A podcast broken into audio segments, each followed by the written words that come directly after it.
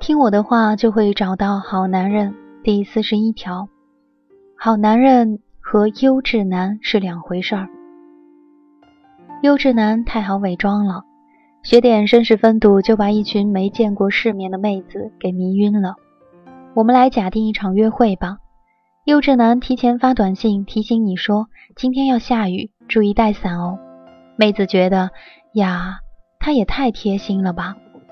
两人在约会的地点见了面，优质男穿着剪裁合身的休闲西服，带着 Burberry 或者 Fox 的长柄伞，在人群中亮瞎了眼。妹子说男主好帅。两人准备去一家高级西餐厅吃饭，当然优质男早就预定好了位置，拉好门让你先进门，到了餐厅就坐后，给你拉椅子，等你装逼的坐好之后。再帮你把椅子推回去，席间谈笑风生，说自己做了个什么大项目，顺便吹吹自己家族企业多么牛逼。妹子这时候不晕也难了。曾经去跟朋友喝酒，他带来了一个我不认识的男生，整个喝酒过程那男生就一直展示各种花招，什么问我的酒好不好喝，不好喝帮我换，说他家怎么怎么牛逼。还各种耍帅，老子见多了，白眼都懒得翻，只觉得他脚下某个奢侈品牌皮鞋的 logo 太大了，有没有品位呀？我不是否定优质男的这些行为和条件，而是说这些条件不能成为你决定你要这个男人的决定因素。你要这个男人是因为这个男人是好男人。其次加分的是，他也是个优质男。现在找男人都说要找条件好的、家庭富裕的、自己学历和工作优良的。我认为这是个错误的指导方向。这些条件指向的只有一个东西：钱，跟生活幸福的问题可能有关，但离划等号差很远。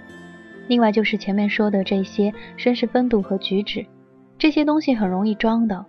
有人一直装到骗你上床，有人一直装到结婚。什么是好男人？前面说了一万遍，爱你的男人是好男人的必要条件。第四十二条，别太早入戏。女人就容易想多，暗恋的女人更容易想入非非。有些妹子真的想的太多了，跟我聊好多好多关于这个男人的事情。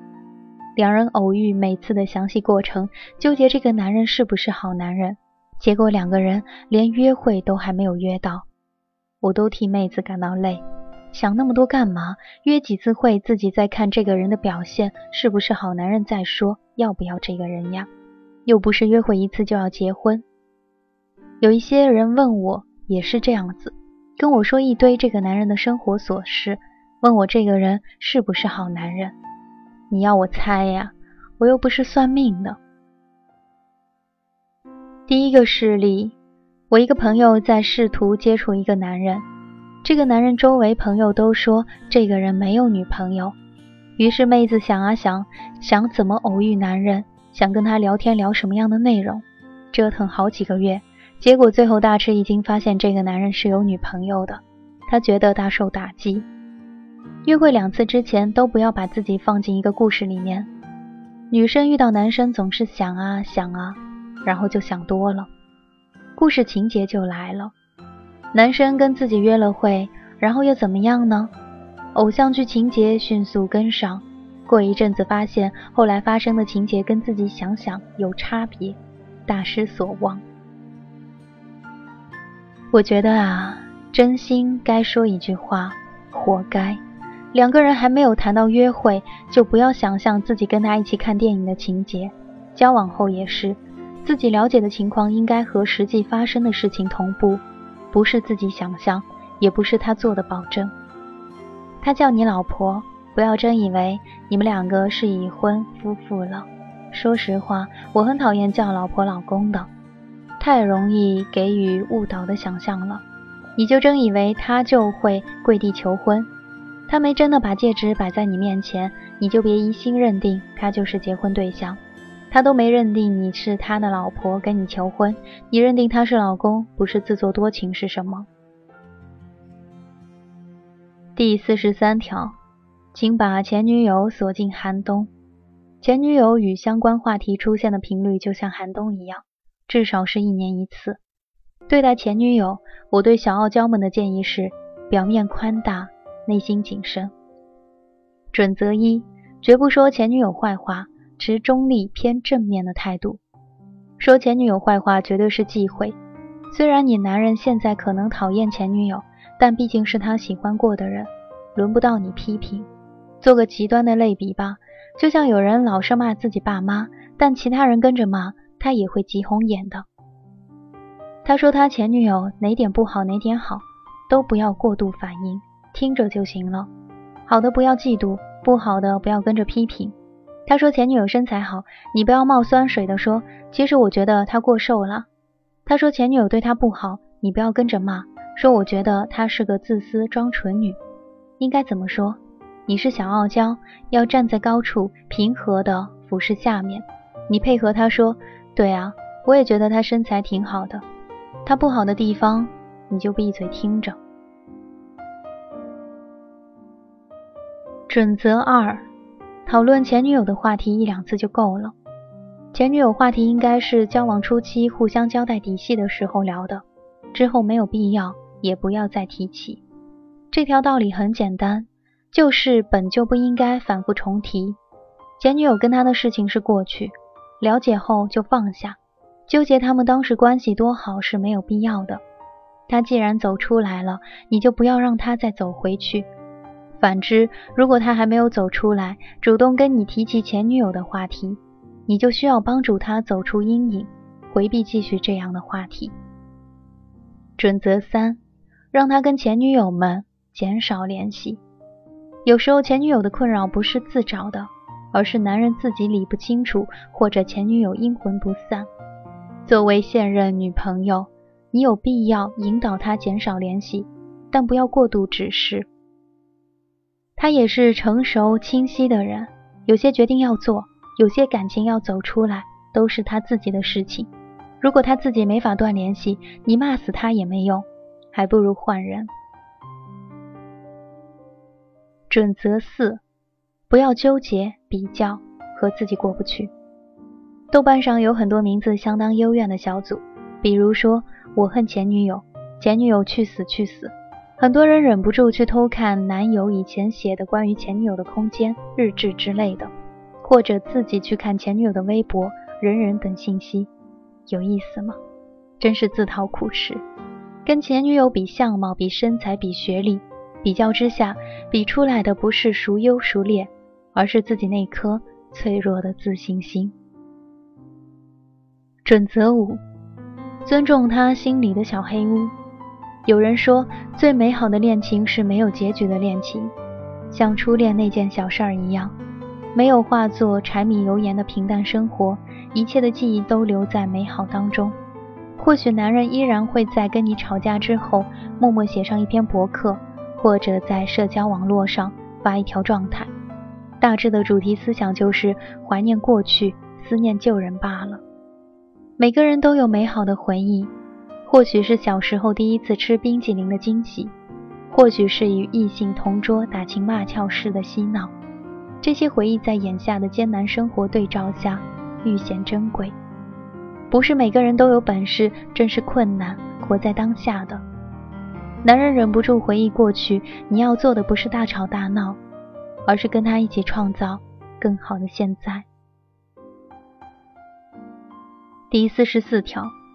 太容易说出口的承诺不是承诺。你们真心要醒悟的是，就是好男人、坏男人都会随口说承诺，这是男人本性的事情。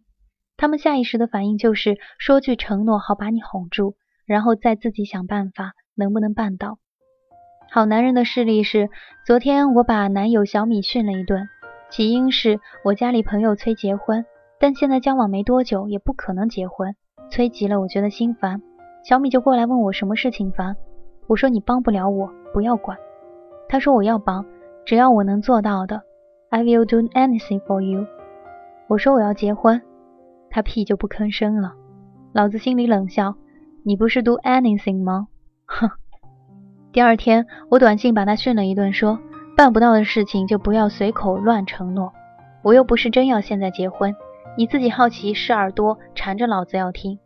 晚上，他就屁颠屁颠的过来给我买了晚饭，然后说你要结，现在领证也可以。不过我现在还是不结婚的。坏男人的势力。我和前男友交往一年半后提出过这个问题，那时候我快毕业了，得决定回国还是不回国的问题。我家里希望我留在国外，前任肯定希望我回国，所以我想，如果我要回国，肯定要结婚才回去，这样好跟家里人交代。跟他说，问他以后准备怎么办，怎么打算我们俩之间的事情，他就岔开话题了。然后他就开始玩消失，然后就分了。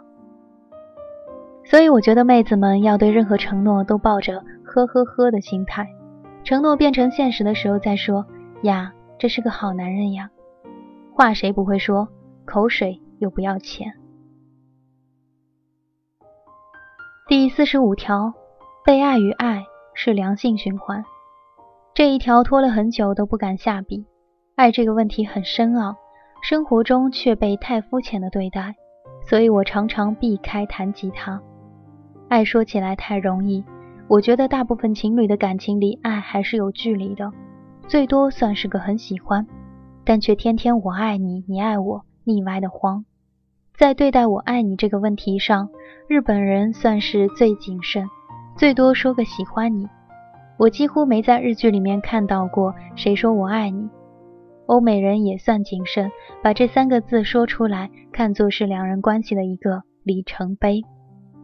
我认为，寻找伴侣的最终目的，还是找到这样一种爱与被爱的良性循环。处在这样一个愉快关系里，可以给双方非常多的正能量，帮助两个人共同成长。怎么考量你们是不是处在这样的关系呢？很简单。你见到他是不是总是觉得快乐？我收到很多豆友抱怨两个人的关系。说句实话，我只想说，那你们俩在一起干嘛呀？如果你跟他是图了除了爱之外的其他物质条件，还是关了我这个帖子吧，我没什么好说的。重复我之前说过的，重新找个更好的男人，比改造现在这个男人容易。如果你没觉得自己被爱，那还是退出来比较好。第四十六条，女人爱自己是多么重要。无论男人女人，情绪对自己人生的健康和快乐有着非常大的影响。拥有一个快乐的心态，从而获得健康，也是我们追求一段健康的感情关系的一个重要原因。这里我不长篇大论说很多人多么不注意自己快不快乐，而是关心别人对自己的事业成就。学历高低、外貌诸如此类的评价，而不惜一切来追求面子活路，还是常规路线说故事。闺中密友情绪不好，总会跟我讲。蜜豆是我多年好友，她是个很会照顾别人的，也非常孝顺的女孩子。她总是把别人照顾得太好，所以我总担心她会不会照顾不好自己。前一阵子，她跟家里起了很糟心的矛盾。其实事情很简单，跟我们平时跟家里拌拌嘴的原因差不多。但他们闹得很不愉快。差不多一个月的时间里，她睡不好，每天起来都有新的烦心事儿。我调停了一下，也想不出停止这个事态的办法。结果最后他突然查出肾病，原因就是这一阵子闹腾的。我也吃惊不小。他原本是很健康，而且自己也很注意身体的一个人啊。另外一个朋友也是个很能忍的孩子，坏情绪压在心里，也不常常抱怨发泄。结果有一天突然查出自己乳腺增生的很厉害。要知道，她才是二十岁出头的女孩子，情绪的影响对女人来说真的很大。所以如果有条件的话，可以找一个自己信任的人来说说。你的心里话。第四十七条，真爱的条件，真爱是介乎现实和理想之间的，完全现实不会有真爱，因为双方都会因为遇到更好条件的对象抛弃对象。完全理想，即使找到真爱也难守，因为两个人情商不高或者价值体系不同，感情一触即发后各玩各的。一方是享受型，要买这要买那；一方是保守消费型，不值得的东西不愿意买，于是就吵架呗。红花与绿叶的感情是一种缺了对方都活得不差，但是有了对方活得特别好的感觉。两个要点，我觉得是促成真爱的条件。一是双方互不依赖，都有很强的独立性，自己生活、自己挣钱、自己玩都可以过得还蛮开心的。独立性太重要了，有多少感情是过分依赖对方，造成压力玩脱的？女生希望男生多照顾自己，又要男生多赚钱养家，男生忙做不到，女生就闹说男生不爱自己，吵架。第二。两个人都懂得爱是什么，懂得爱是什么的人太少了。有人付出是为了回报，有人什么都不愿意付出，等着被捧得像公主王子。有人觉得爱就是屁，还不如多挣钱。我以前认为遇不遇得到真爱，这都是概率问题。现在想来，我觉得自己是夸大了这个不受自身控制的外力因素。更多的因素在于你有没有决策和勇气，在自己择偶的黄金期快速找到和拿下你的真爱，也在乎于你自己是否有符合前面讲过的这一些条件。第四十八条，交往很多年都没结婚的，分手男方马上闪婚。有人问这是什么情况？这种情况就是这个男人不习惯没女人的日子。但是又不觉得你是合适的结婚对象，所以不想跟你结婚。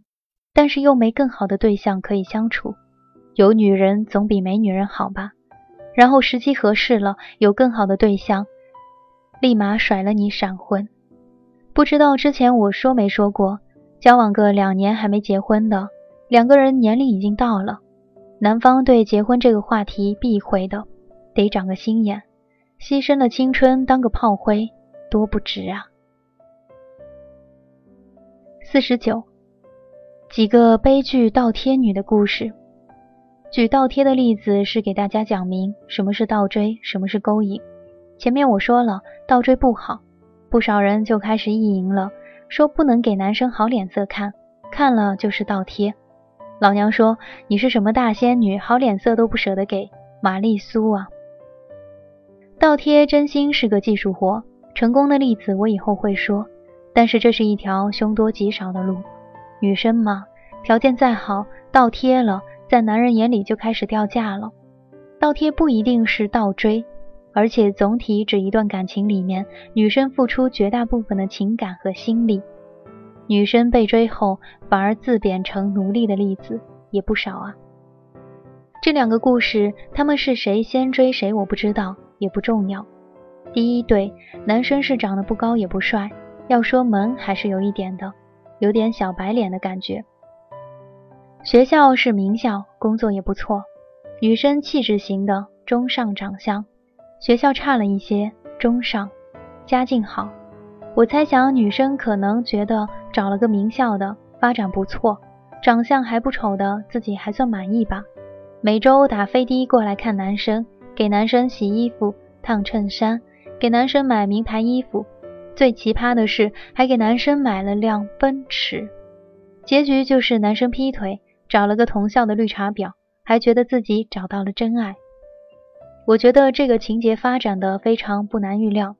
大学里一路走得很顺的男生都是这个套路，不费劲得到的，觉得体现不了自己的优秀价值。顺便说，最后貌似男生根本没还车，更别说衣服了。还有一个女生也是交往之后一直被男生压着，男生我觉得很一般，长相丑，脾气也不好。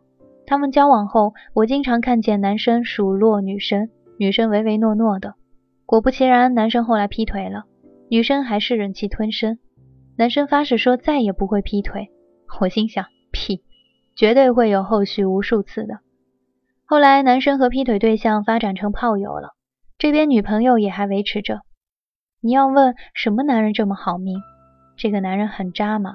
不就是名校找了个工作？这些女生也都是名校啊，真是读书读傻了。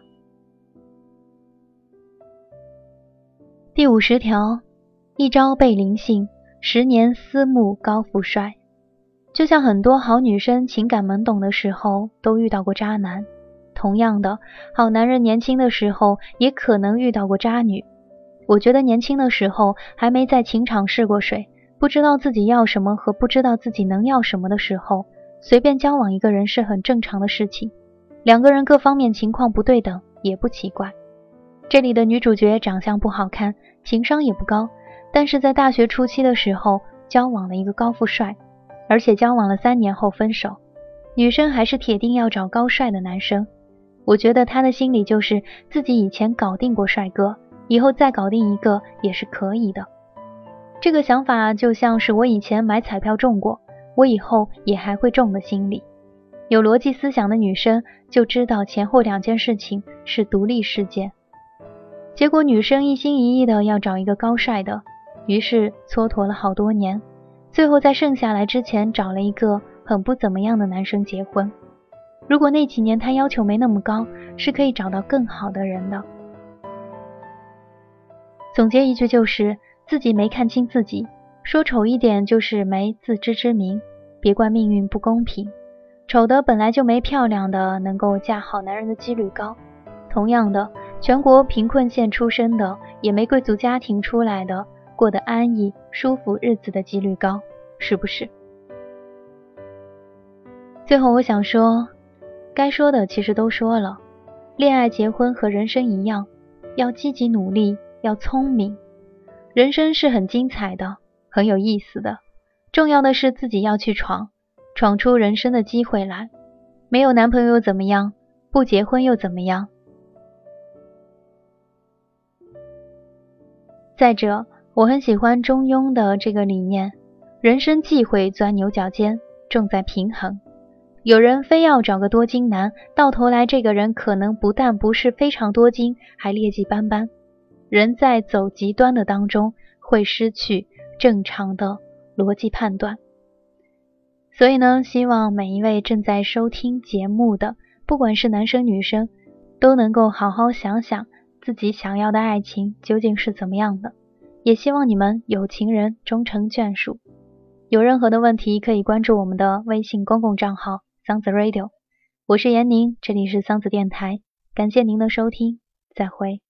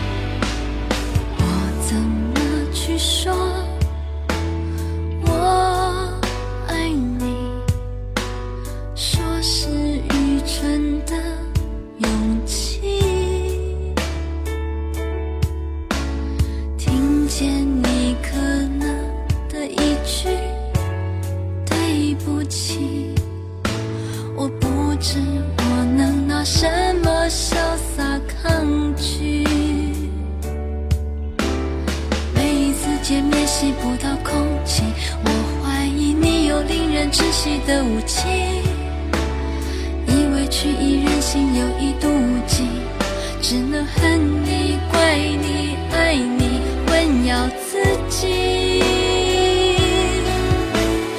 我绝对不说我爱你，这是我们今生的默契。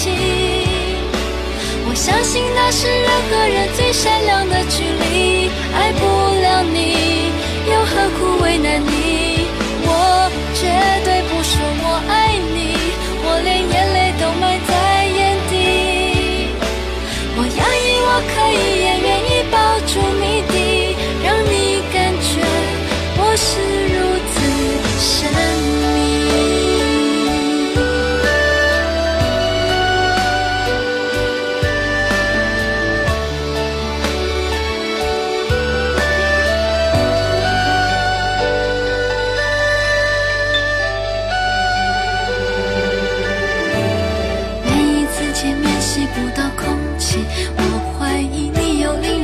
弃的武器，以为去意任性有意妒忌，只能恨你，怪你，爱你，混淆自己。我绝对不说我爱你，这是我们今生的默契。我相信那是人和人最善良的距离。爱不了你，又何苦为难你？绝对不说我爱你，我连眼泪都埋在眼底。我愿意，我可以，也愿意抱住你